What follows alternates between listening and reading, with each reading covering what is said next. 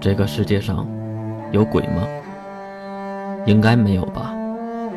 不管事情是怎样的，首先我要说，我是无神论者，我并不讨厌妖魔鬼怪，也不劝阻其他人去相信没有妖魔鬼怪。而就是这样的一个我，今天竟然撞了鬼。可能是这三月清明之际即将到来的时候，小鬼朋友们也开始走动了吧。我独自一个人住在家中，身体抖动的不成样子。要问我为什么，那是因为一只穿着白色连衣裙、光着小脚丫的小女孩，正在窗外探出头看着我。这女孩也就十八九岁的样子，长相很甜美，长长的黑发已经流到了腰间。可是她。竟然是一只鬼！为什么说他是一个鬼呢？那是因为几个月前，我眼睁睁地见证了他的死去。那场意外不仅带走了这个女孩的生命，还带走了我的母亲的生命。想到这里，我还看向那香烛怀药的牌位。这个女孩已经在窗外看我几个小时了。其实大白天见鬼，我应该不是很害怕才对。可是毕竟这屋里只有我一个人呢。如果等等，可能父亲就回来了，他回来就好了。这时这是说曹操，曹操就到。父亲推开了门走了进来。今天他下班怎么这么早？而令人害怕的事情发生了。那个女孩竟然直接奔着父亲跑了过去，我害怕她对父亲不利，就直接过去想拦住女孩。可是伸出手抓她的一刹那，让我毛骨悚然，我的手竟然直接穿透了她的胳膊。她果然是鬼。父亲叫我过来，他低头用复杂的表情看着我。抱歉呐，看到你，我会想起我的亲人。还请你，父亲的话让我一震，想说的话又几乎说不出来了。是啊，如果那天我不让父亲开车带着母亲出去去玩，母亲也不会遇害。都是我害了母亲，父亲讨厌我是应该的。我垂头丧气地离开门口，走向了自己的卧室，而后面的女孩也是踮着脚在后面紧跟着我。他来到卧室中，来回的看着，而伤心的我已经不把他当回事儿了。喂，你来干嘛的？一句话把女孩吓得一愣，她指向我的鼻子，问着我：“你竟然能看到我吗？”虽然这话是出自一个漂亮女孩的口中，可是却让我的后背升起了一阵阵的寒意。那可是鬼话呀！我也是壮大了自己的胆子，大声的喊道：“你回来干嘛？是想复仇吗？是想害死我吗？对吗？”女孩听到我的话，不由得皱起了眉头。可是她并没有回答我的问题，只是用幽怨的眼神盯了我一会儿后，离开了。从那以后，女孩总是来我家游荡，而且我依然接触不到她，但是她的举动仿佛对我没有什么恶意。他喜欢翻我的书籍、我的笔记，还有一些我的小藏品。你为什么这么害怕我呀？女孩突然提问，让我不知道如何回答。我只能小声的试探：“你是鬼，我当然怕你了。”女孩又愣了一下，低头想了好久才回答我：“鬼有什么好怕的？他们以前不也是活人吗？不是吗？”听到女孩的话，难道女孩就不知道自己已经死掉了吗？我好像看到过网络上的报道，说人死后变成了鬼，那些鬼还不知道自己已经死掉了。难道这个女孩就是这样的吗？想到这里，我马上对女孩喊道：“其实您已经死了，在几个月前，我们家开车在道上遇到你们父女俩的时候，你父亲说你们的车坏了，想蹭我们家的面包车，而就在宰了你们两个人以后。”遇到了一个飞奔的大货车，直接撞到了我们的车上，将我们的车撞到了桥墩上，我的母亲和你都死了。想到这里，我不由得心生恨意。都怪你！如果不接你们两个人，我们的车可能会很快的通过那个桥，我的母亲也不会死，我的父亲也不会像现在这样如此的讨厌我。都怪你们！我对着女孩发着脾气，我知道这是不对的，可是我就是如此无用之人。所谓的烂泥扶不上墙，说的就是我这种人吧。对社会没有任何的贡献，对父母也非常的不友好，对人刻薄，做事不留余地，说话不留面子。这时，女孩低头说了一句：“对不起，对不起。”女鬼竟然直接道歉，这让我非常的诧异。这时，父亲和另外一个男人开门走了进来，而那个男人我很眼熟，正是女鬼的父亲，那个自称医生的家伙。他为什么会出现在这里？而父亲为什么会和他一起回来？再看父亲满脸的悲伤，好像是没有在失去母亲的痛苦中释放出来。父亲对着后面走进来那个医生的男人说了几句我听了几十遍的话。抱歉，现在看到你们，我会想起我的亲人。你们，父亲难道将我也概括了进去吗？这时，更奇怪的一幕发生了，医生竟然对着女鬼喊了一句：“走吧，月。”我们回家吧，改天再来。他的父亲竟然也能看到这个女鬼吗？可是女孩却举起了手指，伸向了我这边，说道：“他在。”我的父亲马上问道：“谁在？”女孩当然说是我在。这话还没有落音，他就被自己的父亲喊住了，说他不要疑神疑鬼的，要尊重死者。死者，女孩的父亲走到我的身后，拿起香炉旁的三炷香，在蜡签上点燃后插进了香炉中。而香炉后面那黑白的照片，竟然是我的。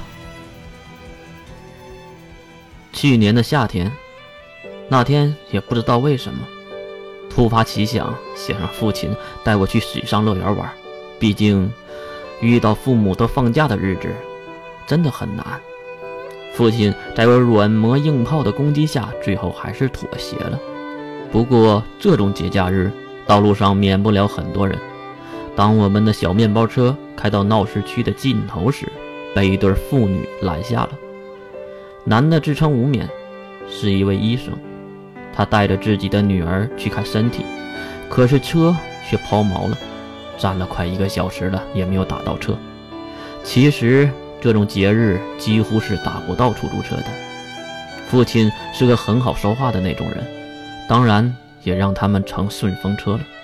上车后，我观察了那个女孩，她一脸的惨白，几乎不像正常人。后来才听她的父亲说，原来女孩是继承了她母亲的体质，遗传了一部分的疾病，而女孩的疾病。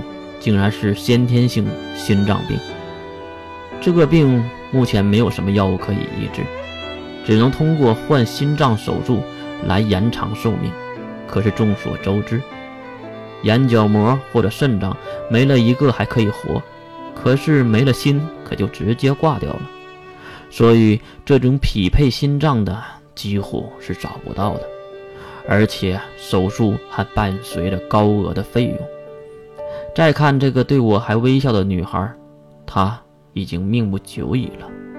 当时我只是一笑而过，毕竟事不关己，高高挂起，这是这个世界多数人的做法和看法，当然我也不例外。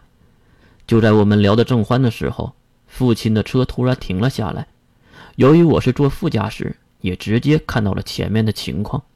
原来是高架桥上面有两个小车轻微的刮碰，而且两位司机还发生了争执。这时，母亲在后面拉开了车门去看情况，父亲也是敲了敲玻璃，对下车的母亲说：“小心点后面的车。”而终究的，还是要来了。一辆载满货物的货车在我们身后飞奔过来，可能司机根本就没有注意到那两台刮碰的小车，马上就要撞到争执的两辆小车时，他猛地向右打方向盘，直接撞向了路边的我们。母亲由于在车外，直接被大货车撞飞出去。而就在父亲喊了一句“老婆”时，我们的小面包车也没能停下大货车。大货车将我们顶到了高架桥的护栏之上，我可是在副驾驶的方向，在副驾驶窗口往下看去，桥下是一片褐色湍急的河水，而我们的面包车已经被撞得探出了半个身子了。医生无冕大声地喊道：“不要动！”可是我父亲。却心系母亲的安危，想直接打开车门出去，可是车门被大货车紧紧地顶着，我这边也是顶在了桥边的护栏上。等等，护栏已经松动了，一道道地狱催命咒语一般的声音响起，我们的小面包车犹如脱线的陀螺一般掉进了桥下十几米湍急的河水中，巨大的响动和撞击都来自我这边。让我不由得差点背过气去。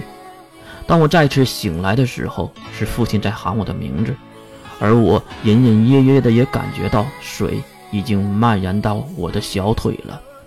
我观察四周，黑暗无比，只有车内的小灯还亮着，玻璃没有破裂，河水正顺着门缝往里钻着。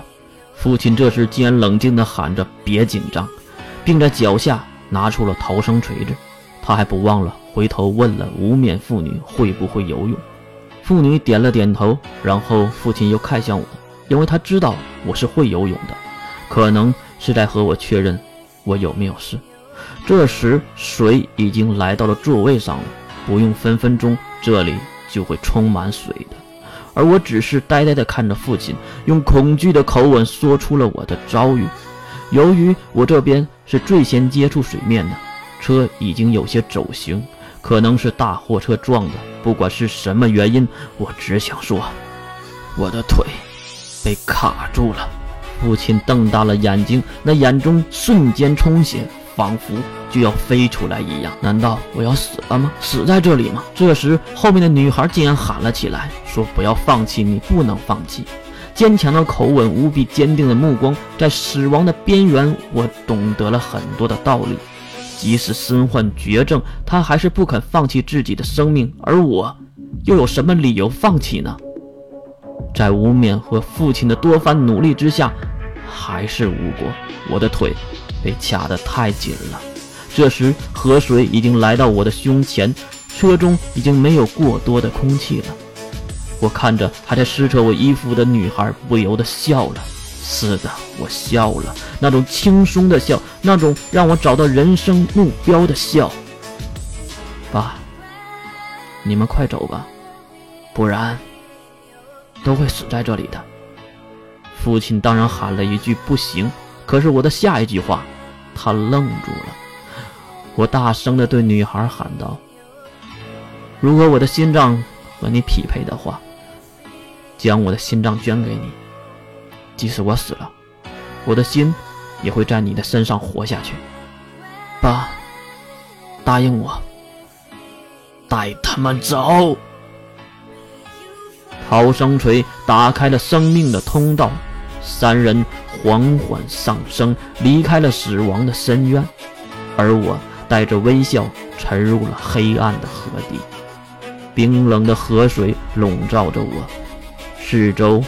死寂一般。原来去世的是我，那天去世的并不是女孩，而是我。看着香炉后我的黑白照片，我不禁的感慨万分。女孩对着我轻轻鞠了一躬，然后将手放在了胸前。也不管她的父亲无冕怎样的劝阻，她还是大声的对着空气喊了起来：“谢谢你，给了我未来。谢谢你。”给了我重生，谢谢你，给了我希望，还有这颗温暖的心。这一瞬间，我身边笼罩的黑雾和冰冷，还有史记，通通都散去，而取而代之的是一股股白色温暖的阳光席卷而来。父亲和无眠，他们同时瞪大了眼睛，仿佛他们也看到了我一样。这世上有鬼吗？或许有吧，可是我要澄清一下，我可是无神论者。